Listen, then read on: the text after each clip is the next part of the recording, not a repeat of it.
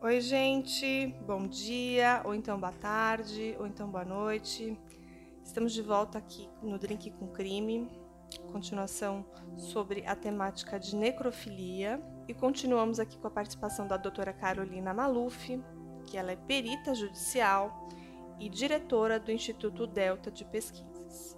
E a doutora Carolina também é tanatopraxista. Se você não sabe ainda o que é, volta lá no episódio 40, que eu falo da Karen Greenlee, a famosa necrófila, e lá a gente dá muita informação sobre esse assunto, ok? Bom, boa tarde, boa noite, bom dia para todos os nossos ouvintes aí do podcast Drink com Crime. Obrigado pelo convite, fiquei muito contente de poder comentar esses casos e também, principalmente, de mostrar que não é só homem que comete crimes de necrofilia, né? Falar um pouquinho sobre as mulheres também que são necrófilas. Bacana, bacana o convite. Muito obrigada. Então, no episódio anterior, a gente falou sobre vilipêndio de cadáver, né? E eu venho aqui trazer algumas informações de acordo com a Wikipedia. O vilipêndio é uma figura de crime contemplada no Código Penal Brasileiro, no artigo 212. E vilipendiar um cadáver ou as suas cinzas é punível com pena, detenção de 1 a 3 anos e multa. Primeiro que a pena de 1 a 3 anos não é pena. É só para dizer que ah, a pessoa vai ser punida. Todo mundo sabe que abaixo de 5 anos não paga cadeia aqui no Brasil. Principalmente se você for uma pessoa que tem residência fixa, família, enfim. Você paga uma multa aí. Sei lá, se não for um caso de grande repercussão, você vai pagar uma multa de 600, 700 reais e vai, vai voltar para casa. Né? Vai ficar sendo assistido por um assistente social, vai ter um afastamento do setor, por exemplo, uma pessoa que trabalha dentro do setor vai ser afastada. Uh, enfim, tem, eles vão fazer algumas manobras jurídicas para que você não tenha mais contato com o cadáver. E o Código Penal pune o ato de vilipendiar, isto é, aviltar, profanar, desrespeitar, ultrajar o cadáver ou ter uma ação com ele. Mas a pena em si não responde. Tem uma jurisprudência a respeito disso, bem interessante, de um caso aqui no Brasil, que diz o seguinte: o cara conseguiu a não ser penalizado em nada, porque ele diz que ele só sentiu atração sexual pelo corpo e que ele praticou o sexo sem a intenção de ferir a memória do falecido. No entendimento do juiz, não caracterizava vilipêndio porque ele não teve a intenção dele. Então, é, de acordo com a literatura, são três situações de, de necrofilia, tá? A necrofilia do tipo comum, quando o paciente mantém relações sexuais com o cadáver. A necrofilia homicida, que é o indivíduo que chega ao ponto de matar para manter relação posteriormente com o corpo. A doutora Carolina falou também no último episódio. E também a necrofilia fantasiada, quando a pessoa não chega a consumar a relação propriamente dita, mas ela se excita por ter o pensamento voltado para o sexo com o cadáver. E esse é um assunto importante a ser debatido, né? Porque infelizmente a gente vê hoje aí na mídia, divulgado pelo WhatsApp, fotos e imagens aí de, de corpos no necrotério, ou então acidentes, pessoas que falecem e depois essas imagens são divulgadas aí nesses meios. Inclusive esse assunto foi à mídia, né? E eu queria que a doutora Carolina comentasse a respeito do caso da cantora Marília Mendonça, né? Que ela faleceu aí num, num acidente aéreo e depois apareceram várias informações aí na mídia dizendo que as fotos do corpo dela foram divulgadas. Foi justamente o caso da Marília Mendonça que o pessoal estava comentando que ia ter festa no IML e tudo mais. Inclusive no Twitter, pessoas tentando vender essas imagens, né? Que eles estão ganhando tanta confiança que eles já estão indo na internet expor as opiniões deles né? Foi o que aconteceu no caso Marília Mendonça, que foi o que deu a, o, a cereja, né, do bolo dessa história toda da necrofilia, pra, pelo menos para nós que fazemos um trabalho mais investigativo nesse, nesse sentido. E a, a, o fato de existirem pessoas que compartilham, que vendem essas fotos, essas imagens, que podem cair na mão de pessoas com más intenções é, e que usam ela para esses fins, né? Como aqui eu acabei de citar, a necrofilia fantasiada, né? Aqui a assessoria de imprensa dela falou, né? Após tomar ciência das fotos, a assessoria da cantora informou que as imagens não são verdadeiras e eles disseram: as fotos não são dela, tomamos todos os cuidados para preservar a imagem da Marília Mendonça. E, e, eu acho que é um debate importante que a gente tem que trazer para a sociedade, né? E, por exemplo, violar ou profanar uma sepultura ou uma urna funerária se enquadra nesse, nesse artigo 210 do Código Penal, que teria então uma pena prevista de reclusão de 1 a 3 anos e multa. Agora, no caso, por exemplo, de cortar de membros no cadáver, tirar as roupas, cuspir, urinar sobre o corpo ou sobre as cinzas ou agredir o cadáver, aí o acusado se enquadraria no artigo 212, que aí sim é o vilipêndio de cadáver. E a pena é a mesma de, de uma violação de sepultura, né? O que é complicado, né?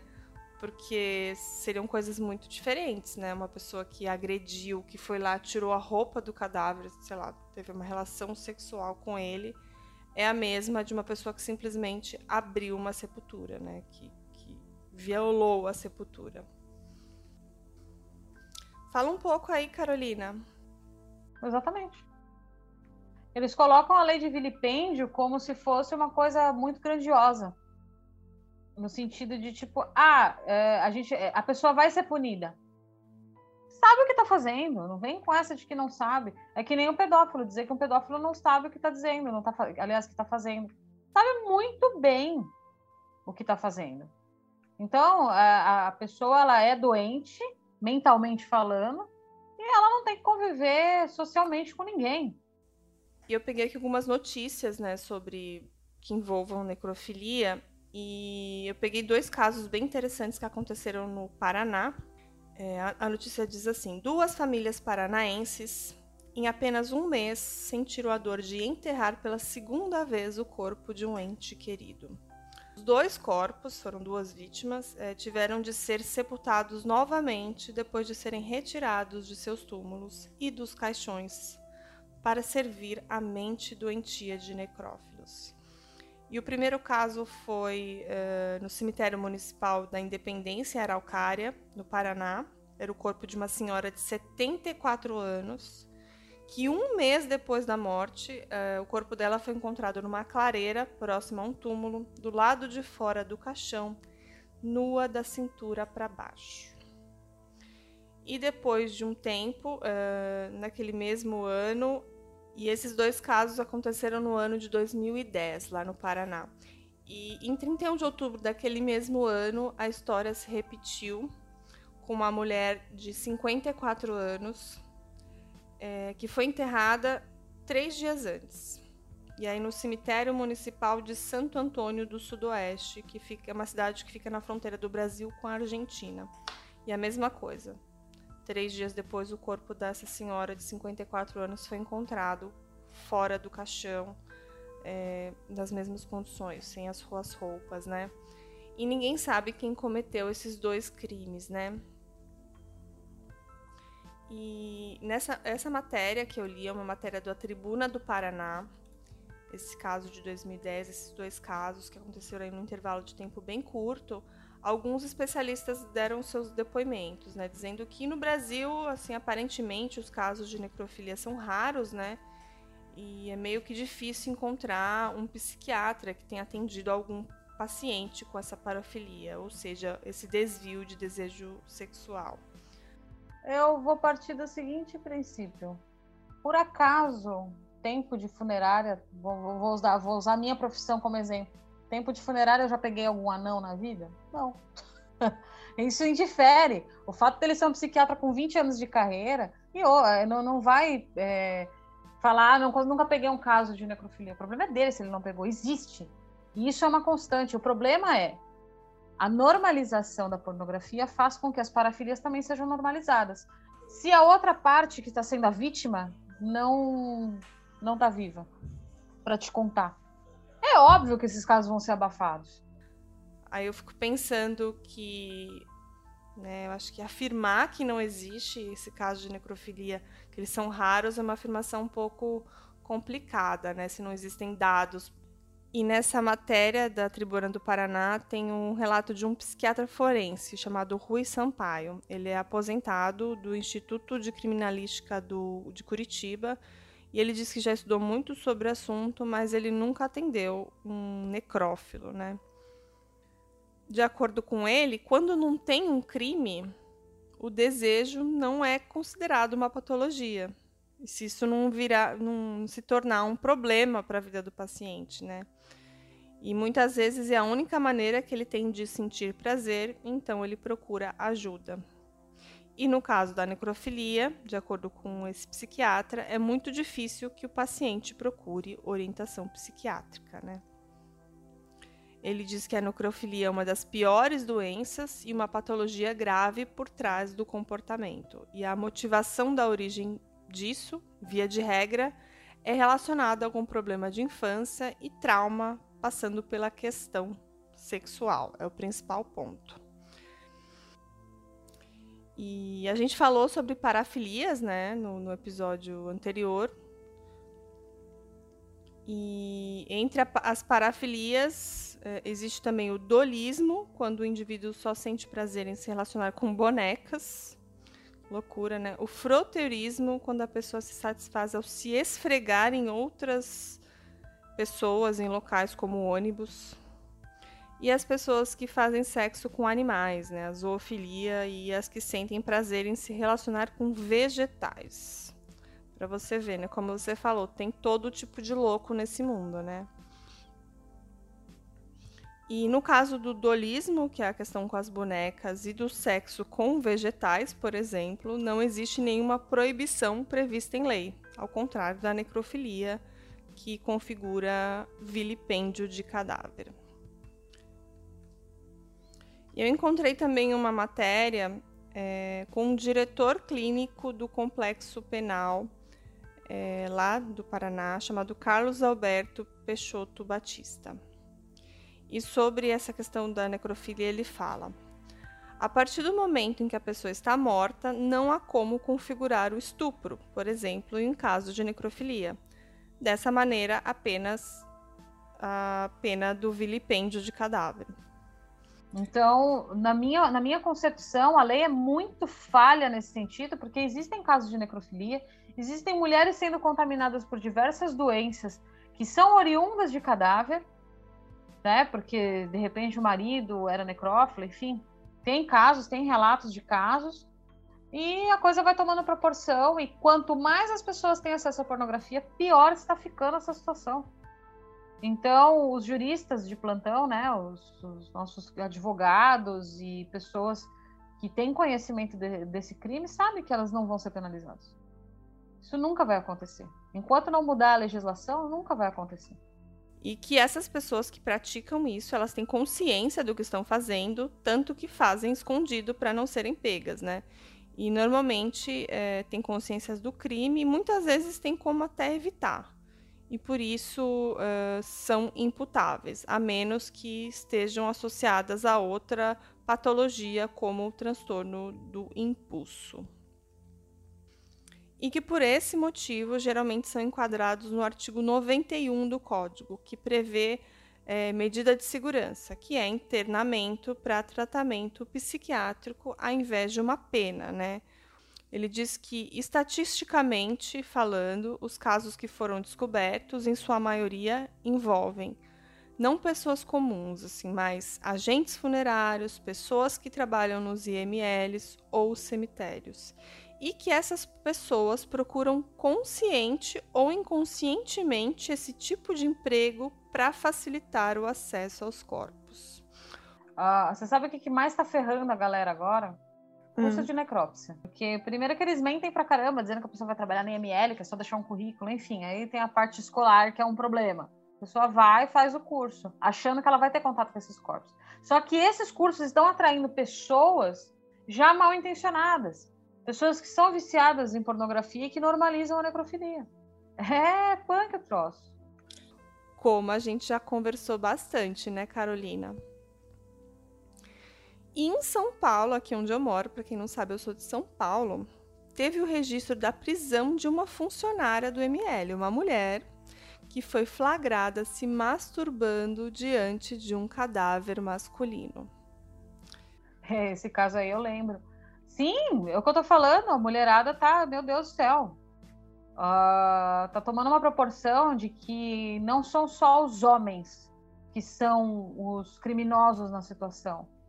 E não só na questão da masturbação, mas tipo, de pegar a mão do cadáver e tocar nela, uh, enfim, se esfregar nele, porque a mulher ela é sensorial, né? É penetração, que nem o homem. Ela é sensorial, então o toque, o, o, o se sentir desejada, entre aspas, por um cadáver, para ela é o máximo. Hum? E você acha que isso não tem a ver com, talvez, o, o, costume, a normalização? Depois de um tempo, a pessoa trabalha tanto tempo com cadáveres que ela já acha que aquilo é um, um ser humano, uma coisa? Ou, ou, você acha que não tem nada a ver isso que eu estou falando?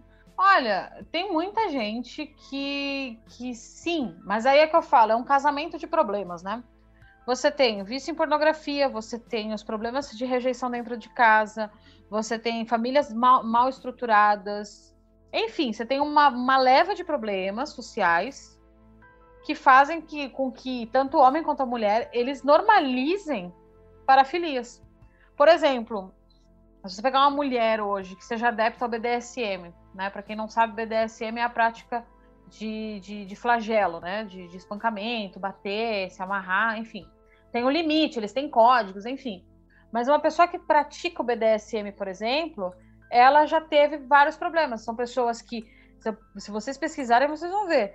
Pessoas que já sofreram algum tipo de moléstia na infância, pessoas que sofreram algum tipo de dor intensa na infância ou na adolescência. Então, são pessoas que têm um problema cognitivo muito grave, né? Um problema de, de, de interpretação.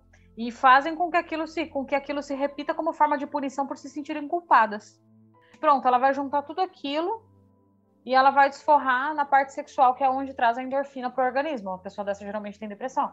Beleza, ela vai jogar na, na, na parte sexual. O que, que vai acontecer? Ela automaticamente vai encaminhar para alguma parafilia, seja eh, autoasfixia erótica, um exemplo, uh, snuff, BDSM, tudo que parte de, de, de violência extrema. E tudo está muito fácil acesso hoje, então é muito fácil você encontrar esse tipo de vídeo. Mas assim, não é só quem tem acesso facilitado aos corpos que comete esse tipo de crime.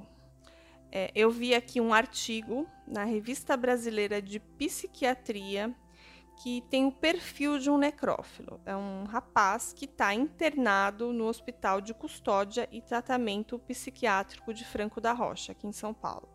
Eu vou falar aqui sobre o perfil desse, desse rapaz. Ele é solteiro, alcoólatra, nunca teve namoradas. Ele tem 49 anos e violou uma sepultura para introduzir um cabo de vassoura no cadáver de uma mulher de 82 anos. Para a gente ver que nem sempre é, tem a questão do, do, da penetração, né? Ele pode violar de outras formas, no, cabo, no caso, um cabo de vassoura. E esse rapaz, quando criança, já brincava com caixões e relatou que ele não se sentia atraído por pessoas vivas. E como a gente falou, sempre tem algum histórico, né? Alguma coisa no passado que fez a pessoa se tornar é, isso, né? Que a pessoa ter essas, esses sentimentos conflitantes aí. Esse rapaz, esse necrófilo, ele foi violentado por outro homem quando ele era jovem e também sofria com obesidade. Ele também não concluiu os estudos e nunca teve emprego fixo. Pois é.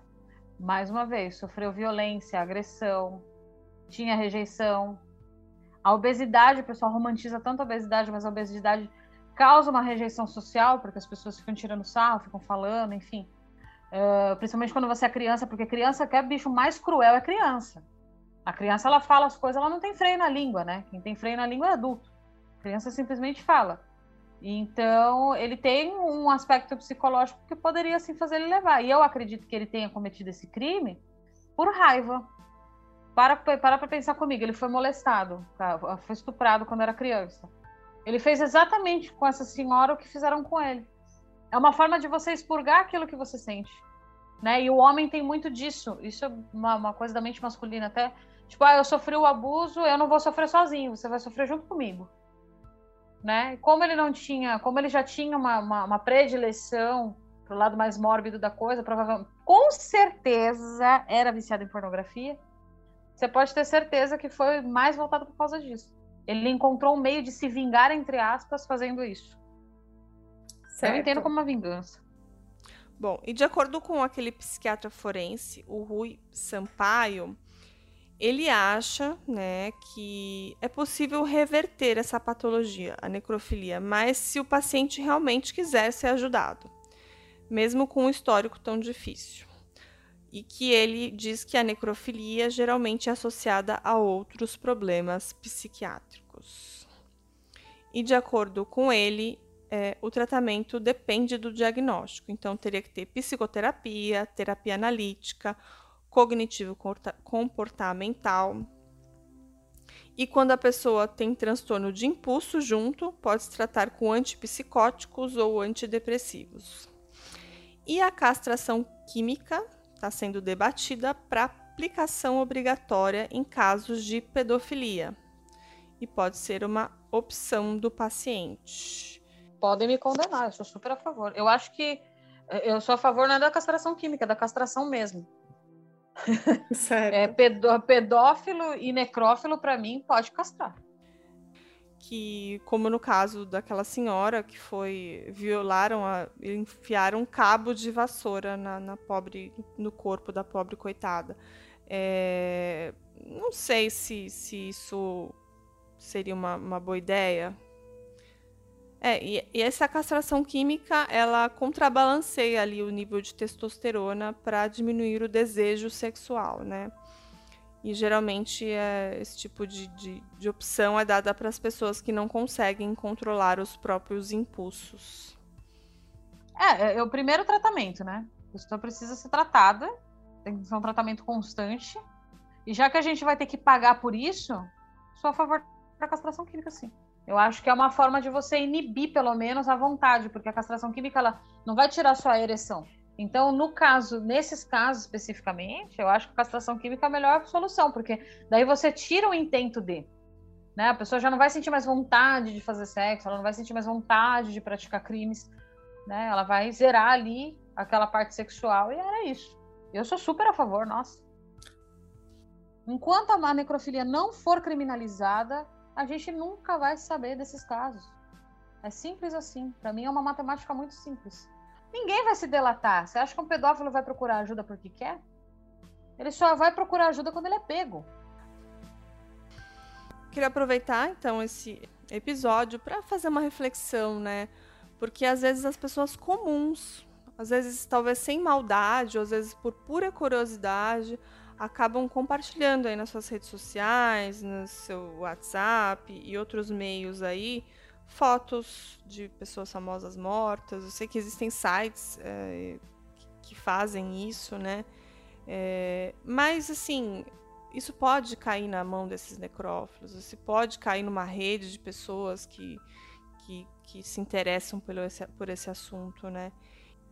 E como eu falei lá no caso anterior, teve aquele necrófilo inglês na Inglaterra, né, o David Fuller, de 67 anos, que por muitos anos, pelo menos 12 anos, é, ele praticou necrofilia. E ele tinha na casa dele fotos, imagens, vídeos, assim, de mais de 100 pessoas que foram abusadas por ele, né? 100 corpos.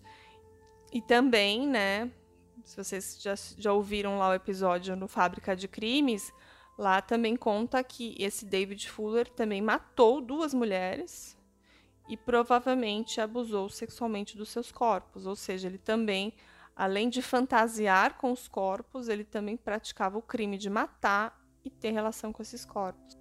Então, assim, precisamos refletir sobre isso, né? Teve o caso da Marília Mendonça, eu lembro também daquele famoso caso da modelo é, Caroline Bittencourt, que também teve essa polêmica do corpo dela no necrotério. Só protegeram Marília Mendonça porque ela era famosa. E se fosse uma pessoa anônima, será que ia ter toda essa proteção? Não ia. Essa descrição não ia. Não ia e não tem. Isso é um fato. E a gente também nunca sabe o, o que é especulação, o que é real, se as pessoas se aproveitam desse interesse para vender fotos falsas. Meu Deus, foi uma loucura, porque os caras, eles estavam falando que ia ter festa no IML. Meu, foram frases. Essa aí foi a menos pior de todas. Teve frases horríveis que eles colocavam no Twitter e nos grupos de Facebook e nos grupos de WhatsApp. Coisas horrendas, horrendas, horrendas. Ontem mesmo eu recebi um vídeo de um cara que estava se masturbando e ele dizia assim que ele queria que ele queria ter visto as fotos dela, sabe? Durante o ato de masturbação. Cara, eu achei aquilo nojento. Pior que não, como não se enquadra como crime, não, não, não dá nem para mandar para o Ministério Público, né? Eu tive que apagar. Então, foram, foi um caso de grande repercussão. Inclusive, teve um cara que pegou umas fotos de uma mulher parecida com ela morta e começou a tentar vender na internet. Para você ver como tem consumidor, né? Teve gente que pagou.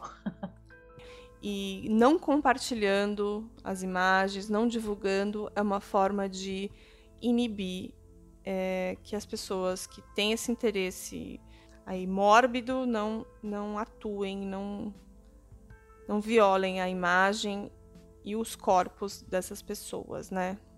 Mas no caso da, da Marília Mendonça, ela foi tratada pela melhor equipe que eu já conheci na minha vida. São profissionais de extrema competência, desde a retirada dela dentro do avião até a entrega dela para a família, para sepultamento. Que, sabe, de uma, de uma decência, de uma delicadeza para com a família de uma forma assim que eu nunca vi antes na vida, né? Então, eu acho que foi até uma evolução, né? Esse caso bateu a gente, só que a gente bate na seguinte tecla: se conseguiram defender, né, e proteger a, a, a imagem de Marília Mendonça, por que que a gente não consegue proteger as mulheres anônimas? Por que que fotos e vídeos vazam o tempo inteiro nesses grupos? Porque não tem crime e de que a gente está lidando com memórias, né? Então, assim, em relação aos profissionais, que eles se atualizem, que eles busquem mais conhecimento, que eles se interem da, das problemáticas do nosso setor, porque infelizmente as pessoas tapam e se cegam em relação a isso. Elas simplesmente não querem enxergar que existe um problema e de que esse problema precisa ser resolvido de alguma forma. E os nossos profissionais têm psicológico, porque tem muita gente que enlouquece trabalhando com isso, gente que acaba indo pela grana e não pelo dom, né? Isso é muito triste. E a, a necrofilia seja tão criminalizada quanto a pedofilia é hoje. Mas eu acredito que para você entender o que acontece com um ser humano desse, você precisa entender todo o histórico de vida dela. Se você conseguir entender o histórico de vida, você vai entender pelo menos o porquê ela chegou naquela situação. Uh, julgar é muito fácil, né? A gente simplesmente chegar. Não, não estou defendendo, jamais faria isso, todo mundo sabe disso. Mas para não haver interpretação de fala, eu sou uma pessoa que eu não defendo esse tipo de gente. E eu acho que falta muita gente especializada, tem muita gente, falta muito profissional para poder tentar entender a cabeça dessas pessoas, porque eles julgam o fato. E não, e não, a, a, não que o fato é uma consequência de alguma coisa que veio antes.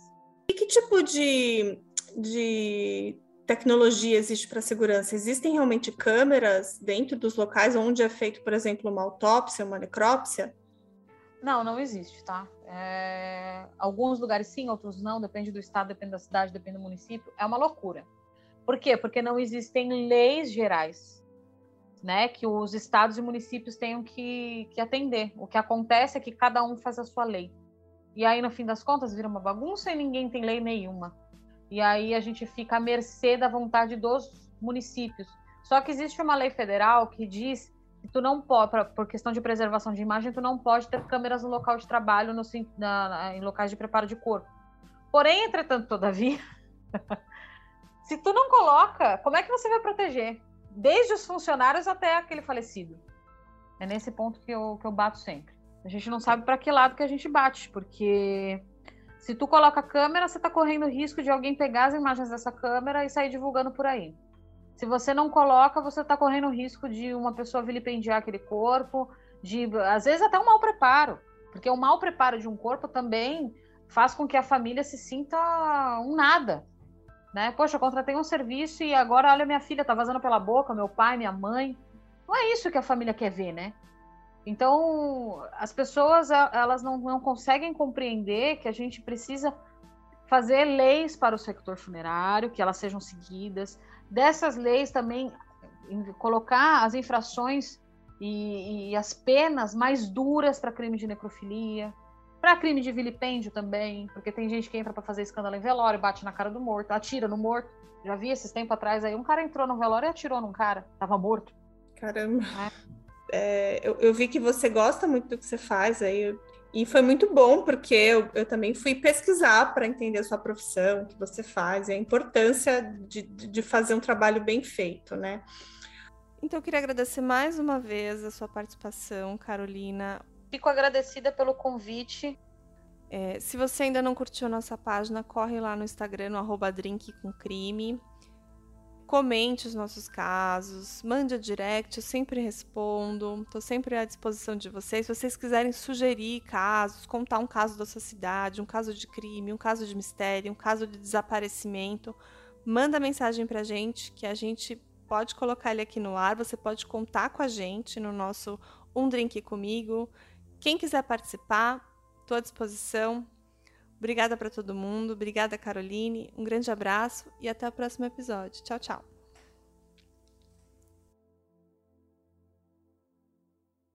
Hey, você se interessa por crimes reais, serial killers, coisas macabras e tem um senso de humor um tanto quanto sórdido? Se sim, você não está sozinho. Se você precisa de um lugar recheado de pessoas como você, venha conhecer o podcast Pátria Amada Criminal. Todas as semanas tentamos entender o pior da humanidade. Nesse processo a gente ri, chora, fica brava, fofoca, porque afinal de contas é assim que a gente fala quando está entre amigos. Suas novas melhores amigas trevosas estão aqui no Pátria Amada Criminal.